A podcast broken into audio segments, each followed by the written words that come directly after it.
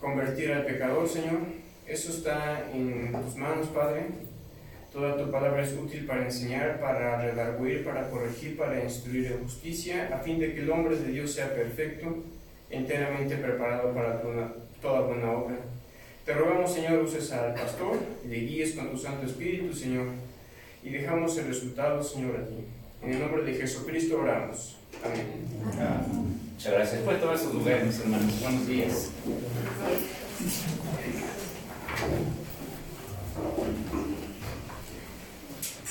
Ya con la Biblia abierta en el Salmo 75, que ya lo, ya lo leímos, vamos a, a a revisar este salmo es precioso, mis hermanos. El salmista escribe este himno, es un himno de acción de gracias. Siempre que vean el versículo que diga gracias a Dios, es, ya se incluye dentro de la lista de los eh, salmos de Salterio como acción de gracias, como el Salmo 11 que predicamos hace unos meses, por su confianza en el gobierno moral de Dios sobre todo el universo. Es una confianza total. El Salmo se organiza por su contenido y de acuerdo a los que hablan. Quiero que noten, al leerlo así de continuo, a lo mejor no te diste cuenta, pero están hablando diferentes personas. Está hablando la congregación en el versículo 1. Ellos están diciendo, estamos diciendo, gracias te damos, oh Dios, gracias te damos pues cercano está tu nombre y los hombres cuentan tus maravillas. Después toma la palabra el Rey Celestial, porque dice el versículo 2 al 5, al tiempo que señalaré yo juzgaré rectamente. ¿Quién juzga? Dios. Entonces ya está hablando el Rey Celestial. Se arruinaban las tierras, había temblores en sus moradores, pero yo sostengo sus columnas. Dice a los insensatos, no os infatuéis, y a los impíos, no os enorgullezcáis no hagáis alarde de vuestro poder, no habléis con servicio de vida. Después es la respuesta congregacional otra vez, del versículo 6 al 8, fíjense el tono, porque ni oriente, ni de oriente, ni de occidente, ni del desierto vienen el, el enaltecimiento, mas Dios es el juez, a este humilla y a aquel enaltece, porque el cáliz está en la mano de Jehová y el vino está fermentado lleno de mistura, y él derrama del mismo, hasta el fondo al apurarán, y lo beberán todos los impíos de la tierra. Y vuelve a cambiar el tono, mis hermanos, porque ahora vemos la respuesta del salmista, ya está hablando como persona ética, que dice, pero yo siempre anunciaré y cantaré alabanzas al Dios de Jacob, y vuelve a pasar el micrófono a un lado y finalmente vuelve a tomar la palabra el Rey Celestial y cierra diciendo, quebrantaré todo el poderío de los pecadores, pero el poder del justo será exaltado. El 1 y el 9 son de acciones de gracias en la congregación. Los otros son el rey hablando. La comunidad que se encuentra confiada, que tiene confianza en la presencia de Dios, ofrece este himno de gratitud y alabanza por sus maravillas. Dios está dando la razón por la confianza y la alabanza, la alabanza. Cuando yo escoja el tiempo oportuno, seré yo quien juzgará. Entonces también es un salmo que está hablando de las cosas futuras, que está hablando, es un anuncio de lo que va a suceder. Yo juzgaré, como dice en el versículo 2, es una declaración analizada eh, en el versículo 3 al 5 con referencia a su gobierno sobre la creación. Todo tiembla, pero sin embargo yo soy el que sostiene las columnas. Ese tema te hace entender que ah, es Dios el que está hablando. Y su autoridad terrenal sobre el arrogante y el malvado. Aquí les da diferentes nombres que ahorita vamos a ver. Habla insensatos, les habla impíos, a quienes, a los que se están infatuando y a los que son orgullosos. La congregación fiel, quizá por medio de este coro, eh, levita, responde entusiasta y triunfalmente con fe y elabora eh, sobre la declaración divina, solo a Dios corresponde el juicio, que es el tema de este salmo, el juicio de Dios, y Él ejecutará su soberanía. Él hace lo que Él quiere. Versículo 8. El cáliz está en su mano. O sea, Él dice en qué momento. Finalmente, en un canto de alabanza, el rey va a afirmar que es por medio de Él que las declaraciones divinas van a ser llevadas a cabo. Versículo 9 y versículo 10. Estas palabras, las palabras de Dios y las palabras congregacionales se unen, mis hermanos, eh, en palabras, o las palabras juez, juzgará, el versículo 2 y el versículo 7, y la alabanza congregacional en el versículo 1 y la alabanza del versículo 9 enmarcan el salmo de la alabanza. Todo eso es una estructura más o menos, siempre me gusta dar estructura. Estas divisiones se notan más cuando lees este salmo en la versión nueva traducción viviente. Se las voy a leer, ustedes sigan con sus ojos la lectura de su salmo 75 y yo lo voy a leer en esta versión. Dice la versión, Salmo 75. Te damos gracias, oh Dios, te damos gracias porque estás cerca. Por todas partes la gente habla de tus hechos maravillosos. Versículo 2. Dios dice, en el momento que tengo pensado, haré justicia contra los perversos. Cuando la tierra tiembla y sus habitantes viven en caos, yo soy quien mantiene firmes sus cimientos, todas las columnas. Al orgulloso le advertí, deja de jactarte. Al perverso le dije, no levantes tus puños. No levantes tus puños desafiantes contra los cielos, ni hables con semejante arrogancia, pues nadie en la tierra del oriente ni del occidente, ni siquiera del desierto, debería alzar o levantar un puño desafiante. De siete, Dios es el único que juzga, Él decide quién se levantará y quién caerá. Pues el Señor sostiene una copa en la mano llena de vino espumoso mezclado con especias. Él derrama el vino en señal de juicio, y todos los malvados lo beberán hasta la última gota. En cuanto a mí, el versículo 9, siempre proclamaré lo que Dios ha hecho. Cantaré alabanzas al Dios de Jacob. Y 10, pues Dios dice, quebraré la fuerza de los malvados, pero aumentaré el poder de los justos. Fíjate cómo al cambiar de la versión ya entiendes que es diferente, notas más estas divisiones, quién es el que está hablando. Vamos a ver este Salmo 75, que lo podríamos llamar Salmo didáctico por lo que enseña, podríamos llamarlo Salmo profético por lo que está diciendo que ahí viene el juicio, también lo pudiéramos llamar el Salmo de la copa del juicio. Hay muchas maneras que puedes mencionar, pero no es fácil definir el género literario de este Salmo, a pesar de que tiene esos toques. Empieza como eh, a manera de un himno y probablemente fue usado en el culto, pero su enfoque principal es una enseñanza sobre Dios como juez universal y el día del juicio. Recordar que Él es el que tiene el control. No solo para el tema de castigo, porque muchos lo ven como un tema de juicio y la palabra juicio para muchos es tristeza, pena, dolor, va a ser castigado. Nosotros hemos aprendido que como cristianos en vez de decir juicio decimos, ay, qué bueno, porque son recompensas. El día que estés delante de Dios, ¿qué vas a recibir? ¿Castigo o premio? Y por eso no queremos hablar de juicio, porque la mayoría sabemos que es muy probable que recibamos castigo. Este es un salmo que representa exhortación profética, celebra el juez, celebra el juicio, celebra todos los eventos del porvenir. Para el impío, como decía yo, es una amenaza y una advertencia, pero para el justo es una esperanza, es una promesa, una forma más de entenderlo es con el siguiente bosquejo. Fíjate, te lo voy a decir rápido. Primero, Dios el Señor actúa. O sea, el Señor con este salmo está diciendo que no está dormido, que Él está llevando a cuenta todo lo que estamos haciendo. Está cercano, versículo 1. Juzgará con rectitud, versículo 2. Sostendrá con poder todo, versículo 3. Segunda parte, Dios el Señor juzga. Fíjate, versículo 4, no soporta la jactancia. Versículo 5, desprecia a los altivos. Y número 7, abate a los soberbios. Fíjate toda la información, cómo la puedes estructurar de la lectura. Y la tercera parte sería, Dios el Señor recompensa. El versículo 9 recibe la alabanza. El versículo 10 tiene dos puntos, quebranta a los impíos y exalta al justo. Después de toda esta introducción y repartirla y entender más o menos todo lo que podemos aprender por temas, y les dije temas, fíjate cuántos temas pudiéramos estar predicando día a día. Llevamos este es apenas el 24 salmo que vamos a ver. De 150 y llevamos ya tiempo, mis hermanos. Es mucha la información. El versículo 1 está cercano. Ya con eso pudiéramos hablar todo un día está cercano el Señor a nosotros. Él nos cuida, nos protege, nos sostiene. Pero vamos a, nosotros vamos a descubrir cuatro divisiones conforme a los que hablan. Me gusta más esa división que es con la que empecé. La primera división va a hablar de la alabanza. Ese amor que desprende nuestro corazón cuando está eh, honesto, cuando está sincero, cuando sabe quién está delante de uno, cuando vienes a ver a Dios, que no vienes nada más a la esquina o al Walmart, no, vienes a ver al Señor, vienes a derramar tu corazón delante de Él, vienes a pedirle socorro, vienes a poner en sus pies todas tus necesidades. El Salmo presenta un mensaje a la vez profético, pero empieza con una alabanza a Dios por las maravillas que Dios ha hecho.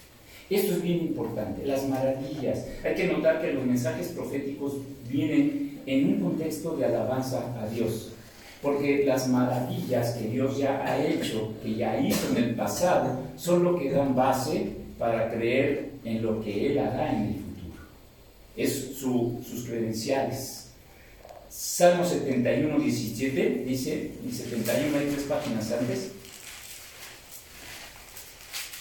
71, 17. Oh Dios, me enseñaste desde mi juventud y hasta ahora he manifestado tus maravillas. O sea, de, reconocer que el Señor siempre ha estado ahí. O el Salmo 86 es otro ejemplo, versículo 86, versículo 10. Porque tú eres grande y hacedor de maravillas, solo tú eres Dios. Isaías 25 dice allá adelantito de los salmos, en Isaías 25, el versículo 1, si quieres para que nada más apuntes de referencia. Jehová, tú eres mi Dios, te exaltaré, alabaré tu nombre porque has hecho maravillas, tus consejos antiguos son verdad y firmeza. Gracias Dios por todas tus maravillas. Si alguien te promete algo, tú evalúas normalmente conforme a lo que realmente este alguien ha hecho en el pasado. Si alguien viene hoy y te dice, oye, te tengo el negocio del mundo, pero tú ya lo has oído que ha transado a cinco y que no paga y que de repente está y de repente no está, ¿tú le entras a ese negocio? Yo no le entraba. Igual con el Señor. Si yo veo las maravillas que ha hecho y Él me dice, te voy a dar, sé que me lo va a dar. Y lo vemos, mis hermanos, en negocios, en atención médica. ¿Con qué doctor vas? ¿Con el que nunca te alivia? Ya cambia de médico. No falta que te diga, no, mi doctor es buenísimo.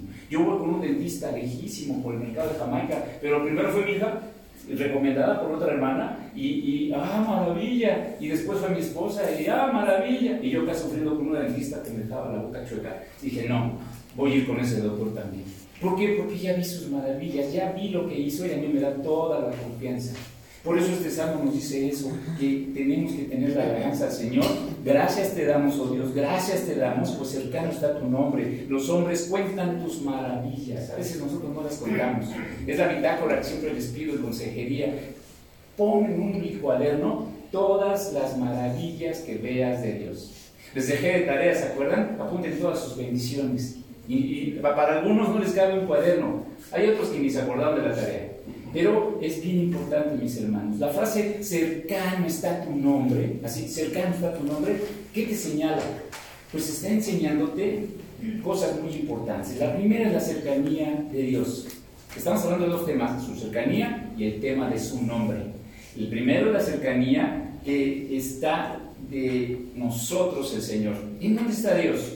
El Padre está en el cielo, el Hijo está a su diestra y el Espíritu Santo en nosotros. Pero los tres son omnipresentes, aquí están, pero obviamente aquí está el Señor, porque dice que donde estemos dos o tres reunidos, Él estará con nosotros. Aunque Dios creó todo este vasto universo, mis hermanos, también está cercano a los que le buscan. Está cercano a los que lo buscan. Y dice la palabra, clama a mí, yo te responderé. Y está llena la Biblia de mensajes de acércate a Dios, porque Él está cercano. Tú eres el que te alejas. Dios ahí está. La segunda parte es el tema de su nombre. Su nombre quiere decir su persona, su esencia. Si yo te digo el mecánico que me falló, uy, hasta te da el hígado, como que no quieres hablar de Pero si digo Dios, ah, no, ya es. O sea, su nombre muestra su carácter. El nombre de Dios revela quién es Él en Éxodo 34, 14. Refleja su carácter. Éxodo 34.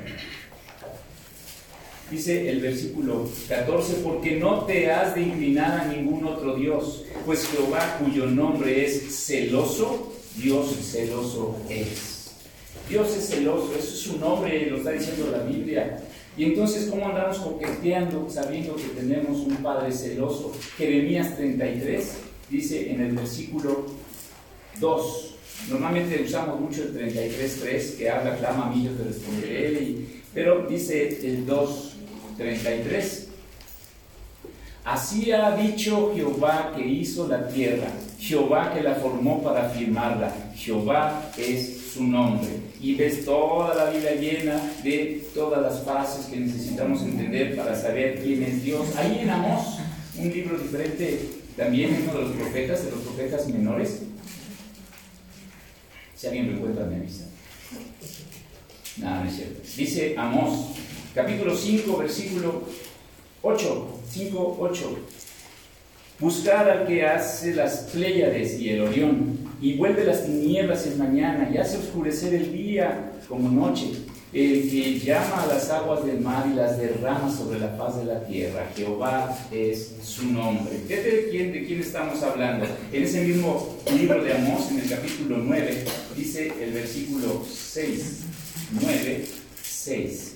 Él edificó en el cielo sus cámaras y ha establecido su expansión sobre la tierra. Él llama las aguas del mar, sobre la faz de la tierra las derrama. Jehová es su nombre. ¿Viste que es similar este versículo al anterior? Entonces el nombre de Dios demuestra su carácter, quién es Él. Pero también fíjense, Él es el objeto de nuestro amor. Él es nuestro objeto de nuestro amor, dice el Salmo 69 en el versículo 36.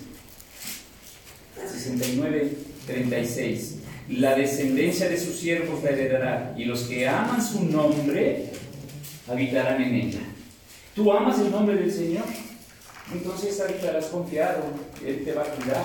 No solo es el objeto de nuestro amor, también es el objeto de nuestro temor. Dice en Proverbios, en el capítulo 3, Proverbios 3, versículos 7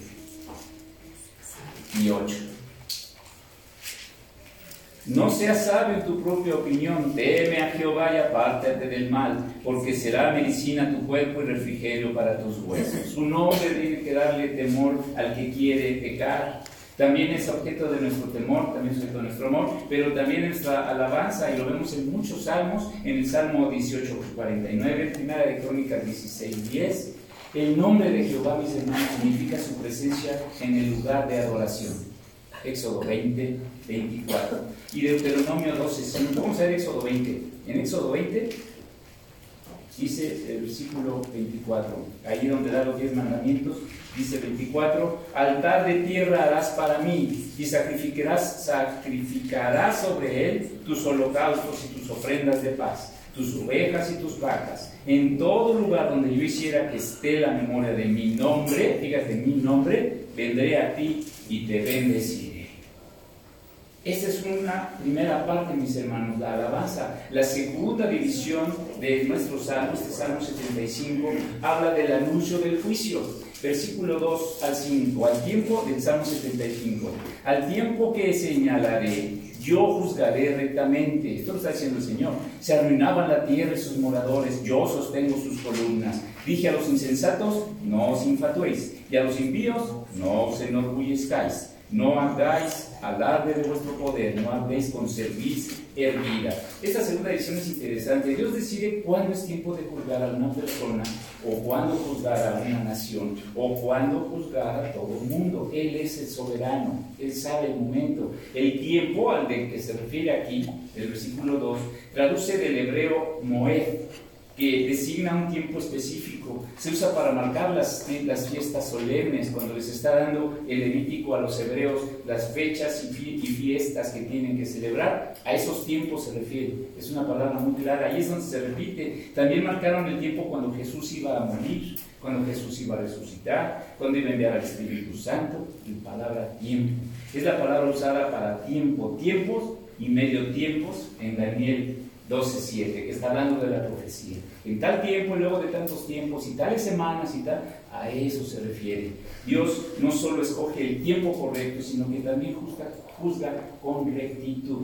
Hay que tomar en cuenta esto, que el día del juicio no nomás ves, ah, ya me llegó, no, también ten cuidado porque lo que va a suceder ahí no va a haber injusticias. Él le va a dar a cada quien como se lo ganó. A veces, como sucedió en Habacuc, en Habacuc 3.16, si quieren vayan buscando, no entendemos ni el cuándo ni la manera en que Dios juzga, pero sabemos que el juicio de todo el mundo vendrá en el tiempo justo y será con perfecta justicia.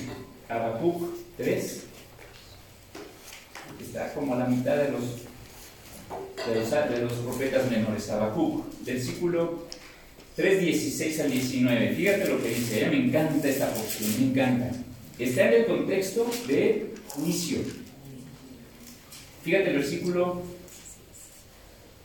3, eh, no, del 3.2. Oh Jehová, he oído tu palabra y temí, oh Jehová, viva tu obra en medio de los tiempos, en medio de los tiempos hazla conocer, en la ira acuérdate de la misericordia. Y así se lleva todo el capítulo hablando del tema de la ira, del juicio. Cuando llega el versículo 16, oí y se conmovieron mis entrañas, a la voz temblaron mis labios, pudrición entró en mis huesos y dentro de mí me estremecí.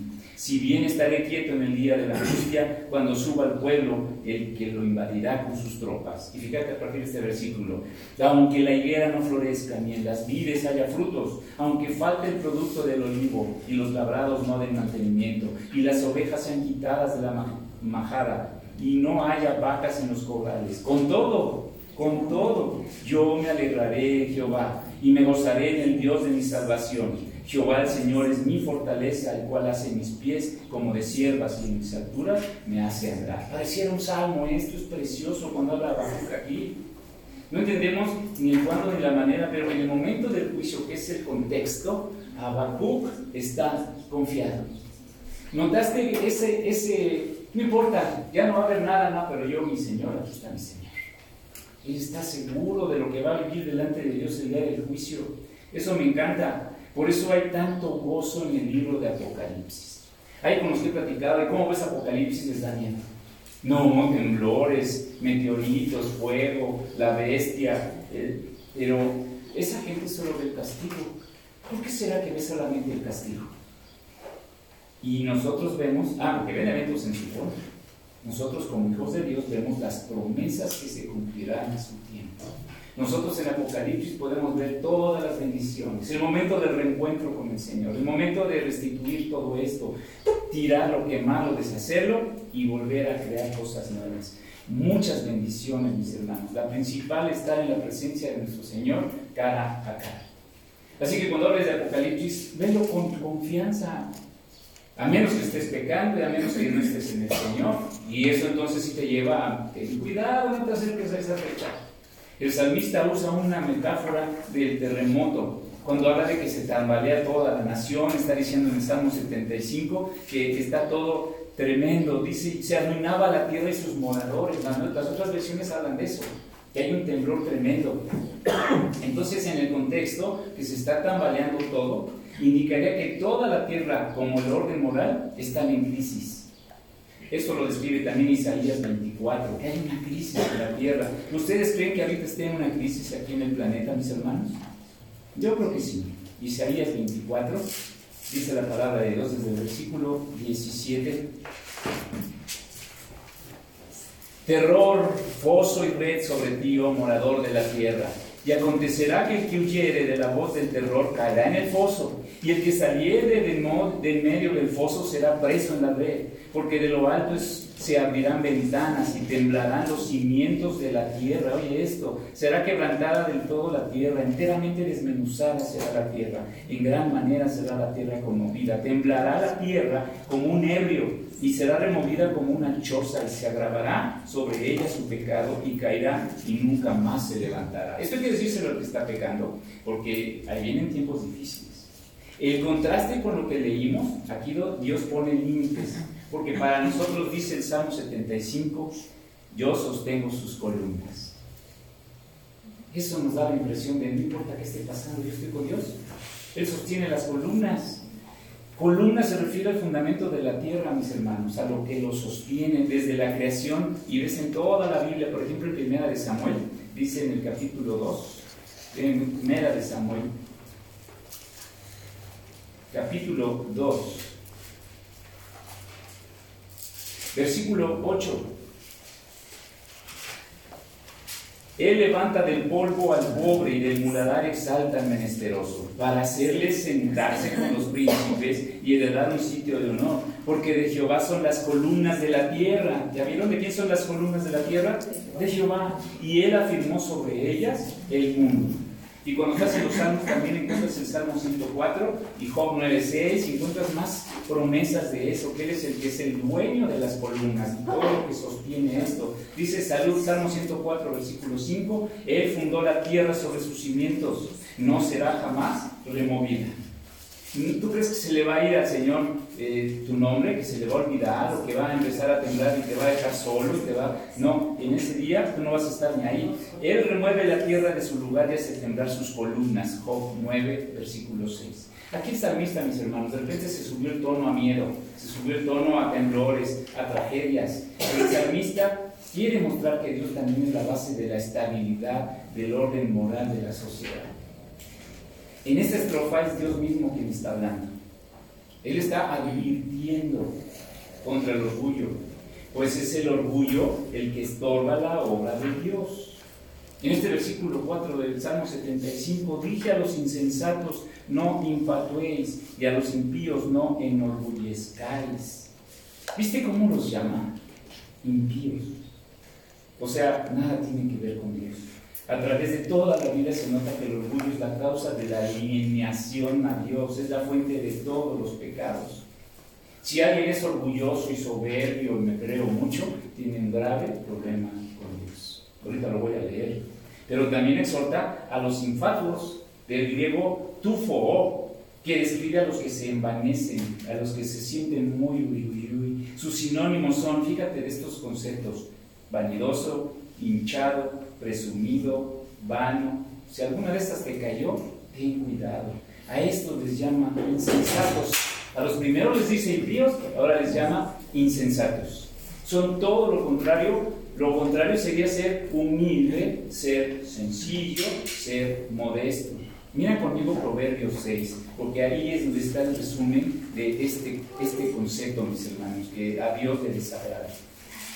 Proverbios 6, Dice el versículo 16 al 19. Proverbios 6, 16 al 19. Y ahí te habla de seis cosas tremendas que aún siete abomina Dios. Dice, seis cosas aborrece Jehová y aún siete abomina su alma. Oye el concepto de, cómo Dios lo rechaza. Los ojos altivos, Fíjate nada más, por si se cree uno mucho. La lengua mentirosa, las manos derramadoras de sangre inocente, el corazón que maquina pensamientos inicuos, los pies presurosos para correr al mal, el testigo falso que habla mentiras y el que siembra discordia entre los hermanos. ¿Qué te parece esta lista? Espero que no tengas nada que ver con ninguno de estos conceptos, hermanos. Porque el ser orgulloso, el ser activo, el tener los ojos alzados y ver a la gente así hacia abajo y tráiganme, sírvanme y ustedes quiénes son, eso es lo que más dice el Señor, aborrece y aún su alma abunda. ¡Wow! ¿Por qué lo pondría en primer lugar? Y luego viene de la mentira, las manos llenas de sangre, el corazón que maquina pensamientos inicuos. Fíjate ya con lo que estás pensando, eso a Dios no le gusta. La tercera división, mis hermanos, habla de la exhortación profética. El versículo 6 al 8 de este salmo dice, Salmo 75, porque ni de oriente ni de occidente, ni del desierto viene el enaltecimiento, mas Dios es el juez. A este humilla y a aquel enaltece, porque el cáliz está en la mano de Jehová y el vino está fermentado, lleno de mistura o mezcla, y él derrama del mismo hasta el fondo lo apurarán y lo beberán todos los impíos de la tierra. Después de la exhortación directa de Dios viene la enseñanza por medio del salmista, quien en esta estrofa explica más el mensaje profético. Está recalcando, está dando una especie de insistencia en el altecimiento, en el creernos mucho, verdadero, no viene de ningún lugar terrestre, sino de Dios. ¿Quién te puede poner en alto sino Dios? Cuando tú te pones en alto solo, el Señor te apachurra. Cuando tú levantas la cabeza, como en el trigo y la cizaña, esa es la diferencia entre el trigo y la cizaña. Que el trigo al tiempo da su fruto y el fruto hace que se engorde delante de Dios. Y la cizaña se siente mucho y sigue derechita. Y por eso dice el Señor que va a mandar a sus ángeles a destruirla del fuego. Dios es el juez. Es Él el que abate y es Él el que exalta. Nadie más. No te creas mucho cuando estés delante de Dios. Compárate con Él. No con tu esposo, con tu esposa, con tus vecinos, con tus empleados, con tus jefes. Compárate con Dios. Él es el rango en donde tenemos que estar. Dice en Santiago 4:6, Dios resiste a los soberbios, mis hermanos, y da gracia a los humildes. Nótese la semejanza con este tema en el cántico de Ana, ahí en Primera de Samuel. Vamos a ver cánticos rápidamente. También en Primera de Samuel, capítulo 2, está este cántico de Ana. Exactamente pareciera que eh, ella está describiendo lo mismo. Sabemos que fue inspirado por el Espíritu Santo y entendemos, ah, mira, con razón Ana está diciendo esto. Primera de Samuel, capítulo 2.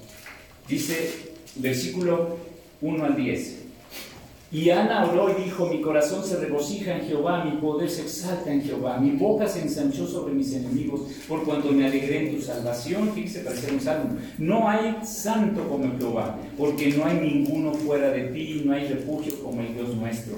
No multipliquéis palabras de grandeza y altanería. Fíjate, ahí empieza el tono. O sea, no multipliquéis palabras de que yo me creo mucho y yo lo pude. Cesen las palabras arrogantes de vuestra boca, porque el Dios de todos saber es Jehová, y a él toca el pesar de las naciones. Los arcos de los fuertes fueron quebrados, y los débiles se ciñeron de poder.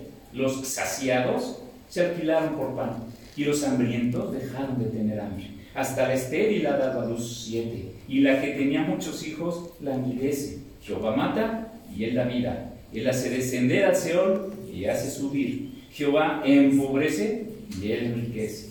Abate y enaltece él levanta del polvo al pobre y del muladar exalta al menesteroso para hacerle sentarse con príncipes y heredar un sitio de honor.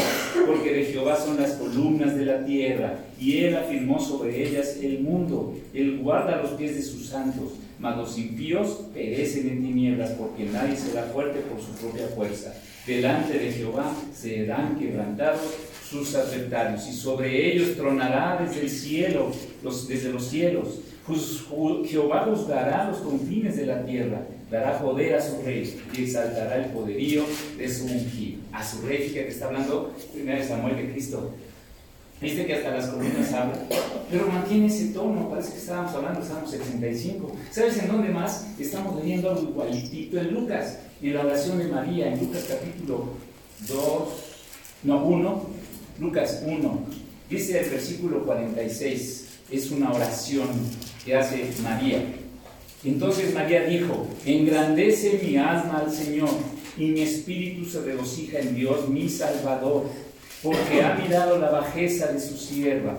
Pues he aquí, desde ahora me dirán bienaventurada todas las generaciones, porque me ha hecho grandes cosas el poderoso, santo es su nombre. Fíjate los conceptos que maneja como 75, y su misericordia es de generación en generación. A los que le temen, hizo proezas con su brazo, esparció a los soberbios en el pensamiento de sus corazones, quitó de los tronos a los poderosos y exaltó a los humildes.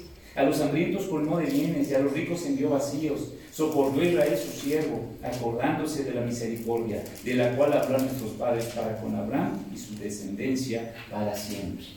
Cuando yo esto digo, ay caray, pues ¿qué tiene que ver la soberbia con nosotros? A lo mejor es el tema que el Señor quería decirnos a cada uno de nosotros, de cuídense de ser arrogantes. Quítense de creerse mucho.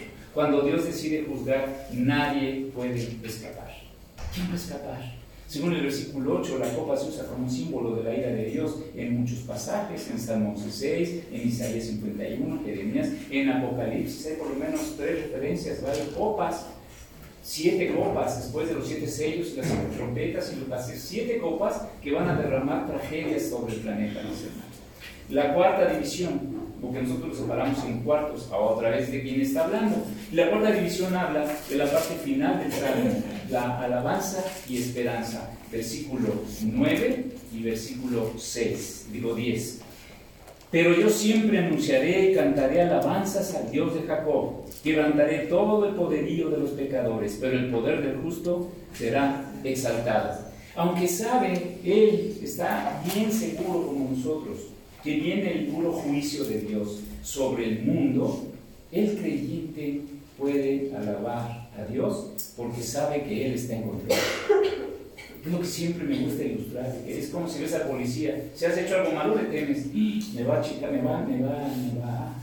Pero si es un policía y no has hecho nada malo, hasta ah, lo admiras, te acercas, pides protección, invitas a un refresco, es tu amigo.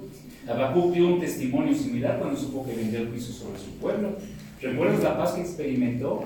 Ahí que leímos en Habacuc 3, 16 al 19, que aunque no haya nada en el almacén, que aunque no tenga que comer, que aunque pero yo estoy confiado porque Dios está conmigo. En vez de Él quebrantará, del versículo 10, el hebreo dice yo quebrantaré, por eso todos incluyen como la conclusión de Dios. Según la Reina Valera, la actualizada, es el mismo salmista que habla. Según el texto del texto del, del hebreo, es Dios el que habla de nuevo. De todos modos, es un resumen de lo que ya se habló desde el versículo 2 al 7. Aquí se destaca un contraste. El salmo transmite un tono de alabanza porque el salmista ve y cree en la victoria que tiene él en Dios.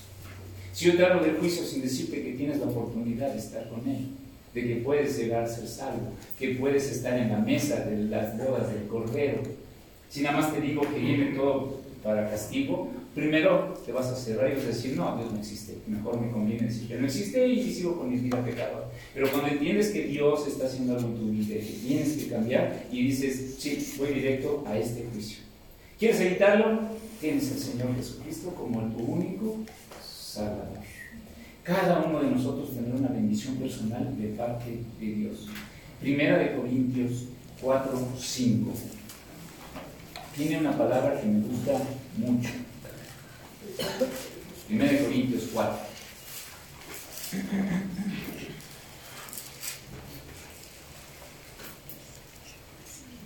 Primera de Corintios 4, 5. Así que no juzguéis, no juzguéis nada antes de tiempo, hasta que venga el Señor, el cual aclarará también lo oculto de las tinieblas y manifestará las intenciones de los corazones. Oye esto y subrayalo en tu Biblia. Y entonces cada uno recibirá su alabanza de Dios. ¿De qué se refiere esto, pastor? ¿Por qué eso de que le gusta oír esto de que cada uno? ¿Viste qué hermosa forma de terminar? Cada uno recibirá su alabanza de Dios. ¿Te imaginas que es al revés? Que en vez de que tú estés alabando a Dios por quién es Él, Él va a venir y te va a decir, te va a alabar. Y mira, esto no los más inteligentes o los mejores o unos cuantos lo van a recibir, sino cada uno. Esto es bien personal, es bien personal. No vas a ser excluida, no vas a ser excluido. Dios se encargará de que así sea.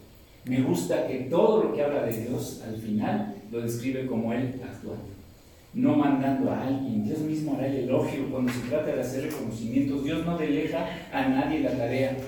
Conocemos a sus arcángeles y conocemos a muchos que pudiera utilizar, pero ni el ángel Miguel reparte coronas, no dice eso el cielo, dice yo daré las coronas. Y también ni el ángel Gabriel ni Miguel, ninguno de ellos habla en nombre del trono.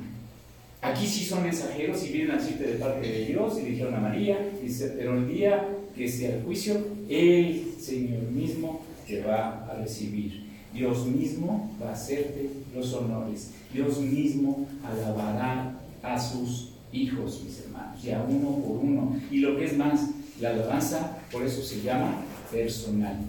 No, no se trata, los premios no se van a dar a la iglesia, ¡eh, MQB, pásenle todos juntos! Pásenle México, no pasen la nación de Israel o una generación. Esto es bien importante porque eso nos tiene que animar mucho. En un momento determinado vamos a estar todos ahí, pero tú vas a pasar delante de Dios. Sola. Solo. Ya, mi, marido, mi esposo, mi hija, mi, Vengo acá. Las coronas se otorgarán de una en una. ¿Cuántas tienes? ¿Has invertido en las cosas del cielo? ¿Estás seguro de que si esta noche viene por ti el Señor, vas a estar de rodillas pero recibiendo premios? o para implorar por su Dios mismo te mirará a los ojos, te va a bendecir y te va a poder decir estas palabras, bien, bien, buen siervo y fiel, entra en el gozo de tu Señor. O, ¿qué te dirá? ¿Estás lista? ¿Estás listo? ¿Cómo te hará? Tú tienes oportunidad otra vez, que vamos, acabamos de ver un salmo de, juicio, y no es que nos guste predicar de juicio, pero tenemos que entender que no hay más, no hay un, medio, es con Dios o sin Dios. Y si quieres con Dios se puede. Jesucristo dio su vida en la cruz por ti. Hoy es el día para que lo razones y le digas, Señor, me arrepiento, quiero que tú seas mi Señor y Salvador y tengas ese privilegio de evitarte el apocalipsis mal y vivir en la mano de Él para siempre. Vamos a orar, vamos a pedirle a nuestro Señor que nos siga bendiciendo. Nuestro Padre, te agradecemos, bendito Padre, enormemente, porque una vez más nos animas. El saber que viene un juicio, Señor, para la mayoría es tristeza, es temor. Porque se ha portado mal, porque no ha hecho cuentas contigo, Señor, porque no ha todavía aceptado el precioso regalo que nos diste de la cruz, en el cual tu Hijo amado murió por nosotros, pagando nuestros pecados. Nosotros que ya lo hicimos y sabemos que sí, estamos contentos y nos gozamos en un momento de no cerrar, abrir de ojos, Señor, vamos a estar delante de ti para recibir recompensas, para recibir tu agradecimiento. Te pido que así sea, que cada uno de mis hermanos aquí presentes puedan gozarse ese día, Señor. Que no haya sufrimiento, que no haya tristeza, que no haya pérdida, que no vayan a dar a los lugares en donde el gusano no se deshace aunque esté el fuego ardiendo.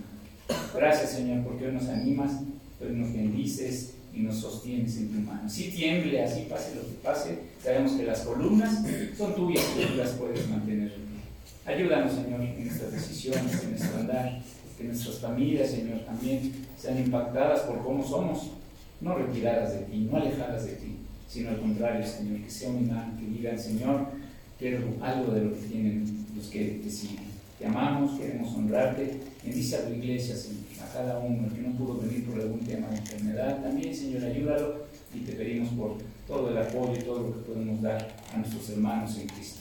Nos amamos unos a otros y lo queremos hacer siempre así delante de ti. Gracias por este mensaje de nuestro Padre en Cristo Jesús, nuestro Señor. Amén. Dios les bendiga, mis hermanos. Gracias.